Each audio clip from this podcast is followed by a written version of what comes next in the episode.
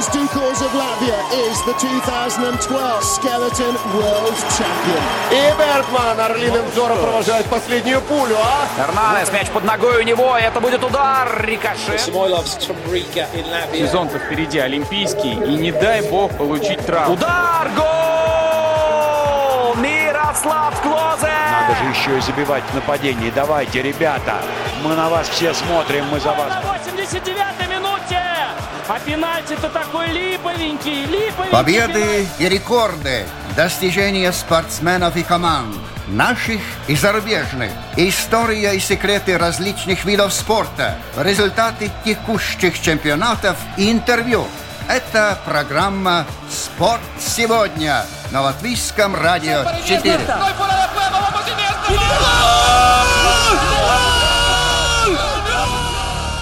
Этап – это 300-450 километров спецучастка. Это всегда сложный рельеф и текстура. Машина в любой момент норовит закопаться в песке или свалиться с дюны. И даже невозможно сказать, что из этого хуже. Плюс все происходит в условиях раскаленной пустыни и отсутствия технической поддержки, ведь помощь разрешена только вне дистанции. А чтобы совсем усложнить гонку, организаторы отмерили еще 400 километров Лиазона, хотя эта дистанция не идет в зачет гонки, однако ее необходимо преодолевать в определенный интервал, иначе грозят большие штрафы. Таким образом, финиш первым на спецучастке не всегда значит, что это победа. Ее можно упустить и после финиша. А теперь самое главное. Такой режим длится две недели подряд. На отдых отведен лишь один день. Догадываетесь, о чем идет речь? Да, это Дакар. С вами Роман Антонович, и сегодня мы говорим о знаменитом ралли-рейде.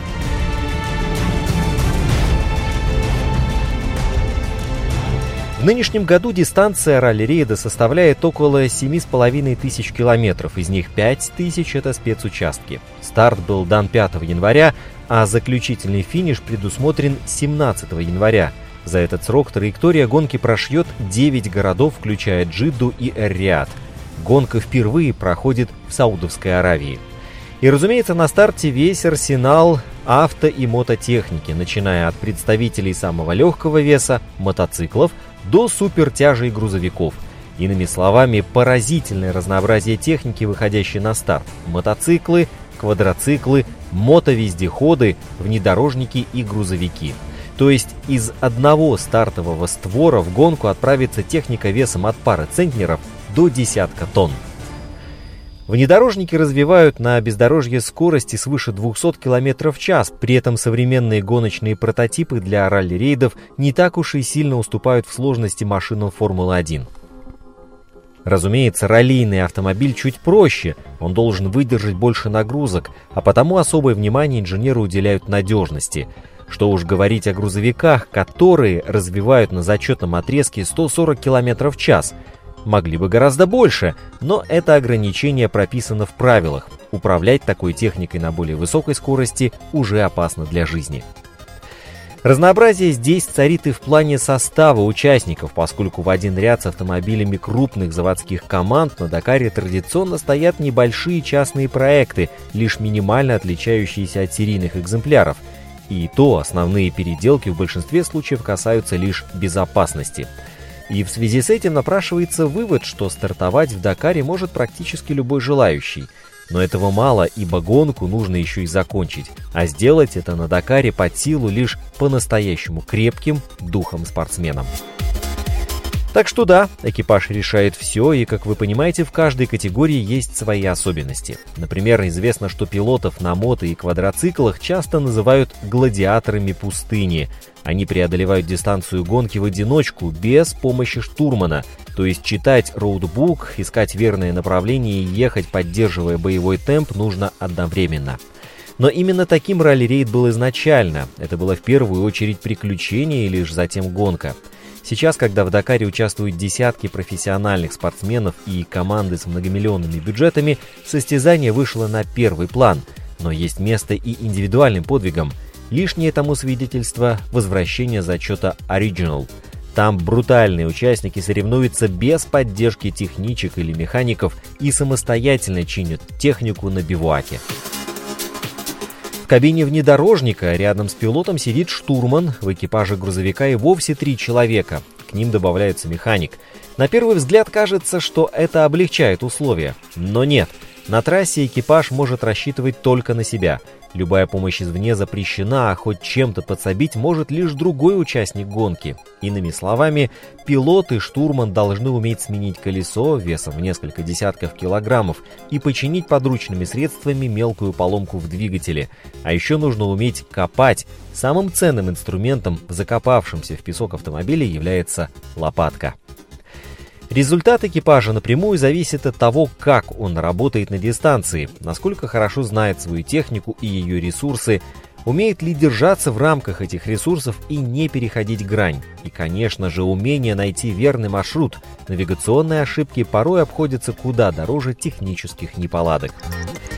Для того, чтобы не терять ни минуты в пути, гонщики делают все возможное. Например, в этом году один из фаворитов гонки, белорусская команда МАЗ Спорт Авто, везет с собой целую лабораторию, которая будет сопровождать спортсменов по всему маршруту ралли-марафона. Передвижной лабораторный комплекс поможет провести диагностику двигателя, не разбирая его в полевых условиях, а также оценить запас эксплуатационных свойств масла. Технические специалисты проведут сотни исследований проб моторного масла по 30 параметрам. Надоел Чагин и не знаете Вазовича? Теперь на Дакаре есть Алонсо. Год назад Фернандо Алонсо Диас покинул Формулу-1.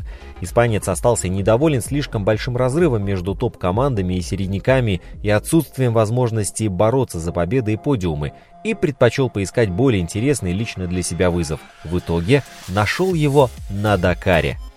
Двукратный чемпион мира будет выступать в одном экипаже с Марком Комой, пятикратным победителем Дакара на мотоцикле и многократным чемпионом мира по кросс-кантри. Лучшего напарника Фернанда не сыскать. Кома отлично умеет обращаться с дорожной книгой и превосходно знает внутреннюю кухню гонки. Помимо них в Дакаре примут участие около 350 экипажей, из них 47 в грузовом зачете. Как всегда, все соперники в этом ранге очень интересны. Основные конкуренты у КАМАЗ-мастер это Ивека, Татра, Рено, МАЗ и Лиас. Татра выставляет три машины, но на этот раз они представляют три разные команды. Рено приготовила свою новинку. Один из грузовиков оснащен гибридной установкой, что позволяет достичь более высоких показателей мощностей. Интересный автомобиль, за ним стоит понаблюдать, хотя бы по той простой причине, что это своего рода шаг в будущее. Думаю, к месту будет упомянуть, что некоторые мотоциклы уже сейчас выступают на электротяге. Теперь дело дошло до грузовиков. У Лиаза новый автомобиль, который построен на базе Ивека. В прошлом году они, кстати, неплохо выступали. Так что здесь интриги хоть отбавляй. Каждый Дакар – это новый вызов от организаторов, это новые ожидания. Для многих гонщиков Саудовской Аравии это чистый лист. На половине спецучастков в гонке дорожная карта будет даваться за 5 минут до старта.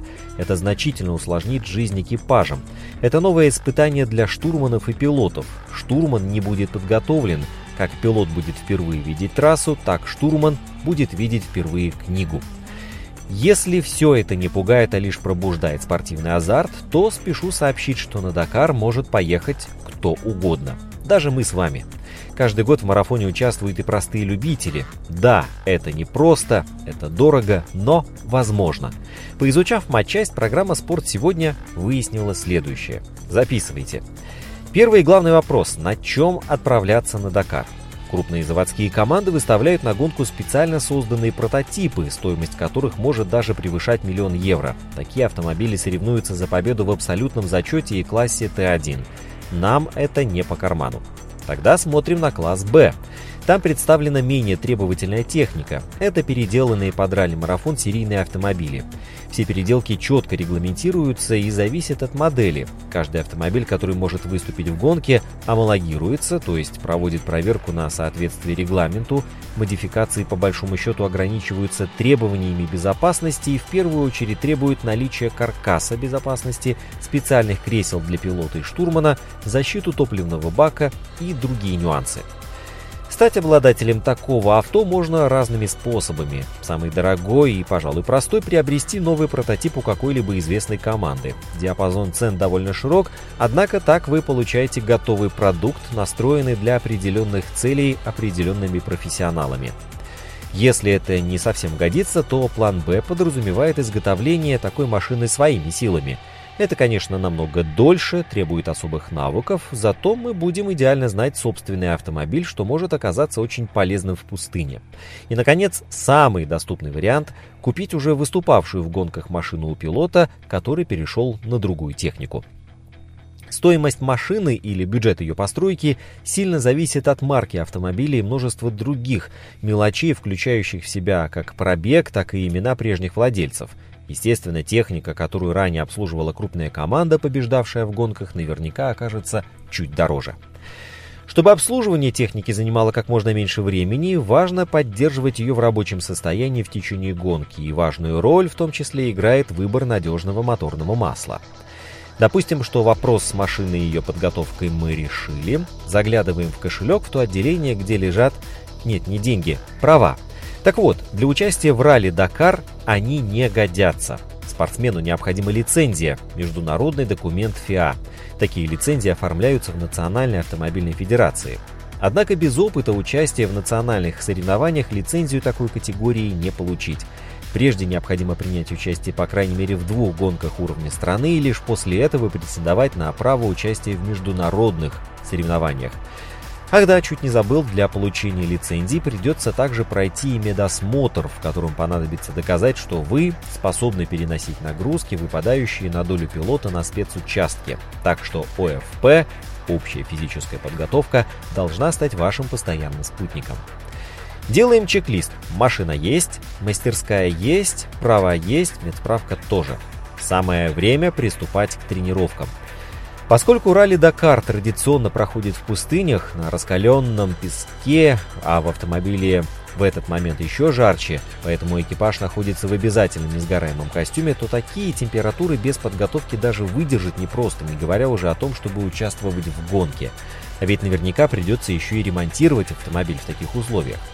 Ралли-рейды проходят по бездорожью, а потому трясти будет сильно. Основная нагрузка выпадает на мышцы спины, шеи, плеч и рук – Именно их и нужно укрепить перед стартом ралли. Однако главное в двухнедельном марафоне – это выносливость.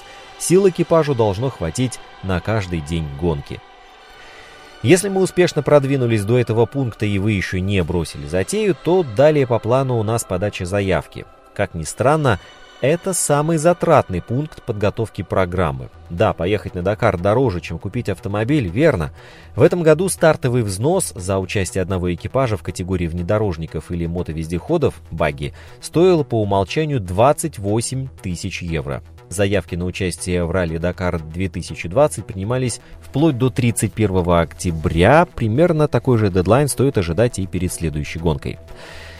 Затем предстоят технические и административные проверки. Перед стартом этого Дакара они проходили в Европе, а уже оттуда автомобили прибывали к месту старта. Эти проверки – последний бастион, который отделяет экипаж от старта. Если комиссары убедились, что машина соответствует регламенту и отвечает всем требованиям безопасности, если все необходимые документы, включая медицинские справки и лицензии у экипажа при себе, он получает заветную отметку и право принять участие в гонке. И только затем начинается самое сложное – сам Дакар. Все, что я только что озвучил, это вовсе не попытка напугать, ведь если бы все было так плохо и страшно, то вряд ли практически любой участник легендарного ралли-марафона уже через пару недель после финиша начинал строить планы о возвращении на Дакар ровно через год. Сейчас же, оставшись по другую сторону экрана, несколько слов об интригах Дакара 2020. Каждый год в списке участников легендарной гонки появляются новые имена, но таких, как в этом году, не было давно, если не сказать никогда. Двукратный чемпион Формулы-1, двукратный победитель 24 часов Лимана, чемпион FIA участник Инди 500 теперь попытается покорить легендарный ралли-рейд – Переход Фернандо Алонсо в Тойоту открыл для испанца массу перспектив. Японский автопроизводитель дал возможность попробовать себя везде, и в прототипах, и в ралли-рейдах, а там, глядишь, и до классического ралли рукой подать. Но пока главная задача для Фернандо добраться до финиша Дакара. С уходом заводской команды Peugeot вопрос о победителе в зачете внедорожников сводится к тому, какая марка выиграет – Toyota или Mini. При этом в случае с Mini интрига есть еще и в том, какой вариант окажется сильнее – внедорожник или багги. На багги Мини Джон Купер поедут француз Стефан Петранцель и испанец Карлос Сайнц, старший. А на пикапах Toyota Hilux, помимо упомянутого ранее Алонса, стартуют катарец Насер Аляттия с южноафриканцем Джиниелом де Вильерсом, голландцем Бернхардом Тенбринке и арабом Езидом Аль-Раджи. Еще один вопрос, который не дает покоя, завершится ли доминирование KTM. С 2001 года в мотозачете Дакара побеждали 9 гонщиков, но все без исключения гонки остались за австрийской маркой KTM – а ведь вопрос в том, удастся ли в 2020 году переломить эту тенденцию. Сделать это будет непросто, потому что австралиец Тоби Прайс, австриец Матиас Валькнер, британец Сэм Сандерленд – победители четырех последних Дакаров. Они остаются в строю. С классом квадроциклов вообще происходит непонятное. Действующие чемпионы не стремятся защищать свои титулы, а поэтому в нынешнем году на Дакаре появится новый лучший гонщик на ATV. Но это не точно, потому что хоть действующего победителя и нет, на старт выйдут чилиец Игнасио Касали и поляк Рафал Соник, которые выигрывали Дакар несколькими годами ранее. Итак, Новый год пришел и дал старт очередному Дакару. Гонка приключения уже вовсю мчит по живописному аравийскому побережью, а мы с вами прощаемся ровно на неделю. Программу о Дакаре подготовил и провел Роман Антонович. Я вас им заразил.